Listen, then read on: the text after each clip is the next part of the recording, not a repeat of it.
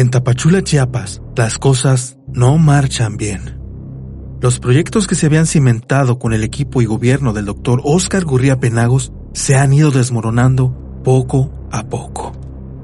La muerte del entonces alcalde vino a echar por la borda los avances que había logrado la cuarta transformación en aquella ciudad fronteriza. Equipos de trabajo se desmantelaron por completo para darle paso a los allegados de Rosa Irene Urbina Castañeda, quien sería la síndico municipal y quien tomaría la batuta como la nueva alcaldesa, aquella que comenzó a operar de inmediato para posicionar su imagen antes que darle seguimiento al plan de trabajo que ya se tenía trazado.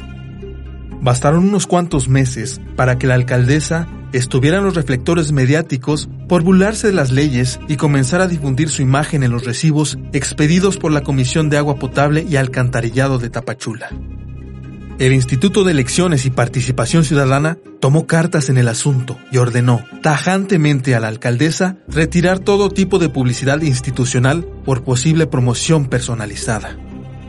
Urbina Castañeda no solo hizo caso omiso del artículo 134 de la Constitución Política de los Estados Unidos Mexicanos, que en teoría ella debe de conocer muy bien, pues no se ha cansado de pregonar su título como licenciada en Derecho y maestra en Educación, sino que también usó los recursos de los habitantes de la perla del Soconusco.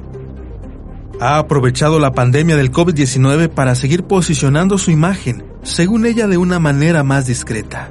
Sin embargo, volvió a caer bajo el escrutinio público, pues sin importarle los decesos y los contagios de coronavirus, la alcaldesa se pasea por los barrios de Tapachula con un séquito de gente, sin sana distancia ni protocolos de seguridad, con el único pretexto de entregar ayudas alimentarias. Todo con el fin de promocionar su imagen y justificar su trabajo en el Congreso del Estado, la cúpula del poder chiapaneco que movió los hilos para que el gobierno de Tapachula quedara en sus bolsillos y así poder hacer y deshacer a sus anchas. Ahora, Tapachula es un cofre abierto y su recurso se dilapidando en encumbrar la imagen de una mujer que no le sirve al pueblo, sino a las necesidades políticas de quienes la pusieron allí. Al parecer, la cuarta transformación sigue usando los viejos métodos del molde neoliberal del que tanto se ha quejado Andrés Manuel López Obrador. No es justo que Tapachula se derrumbe por culpa de la corrupción. No es justo que la ciudadanía tenga que pagar los platos rotos de una alcaldesa inexperta y su séquito de improvisados.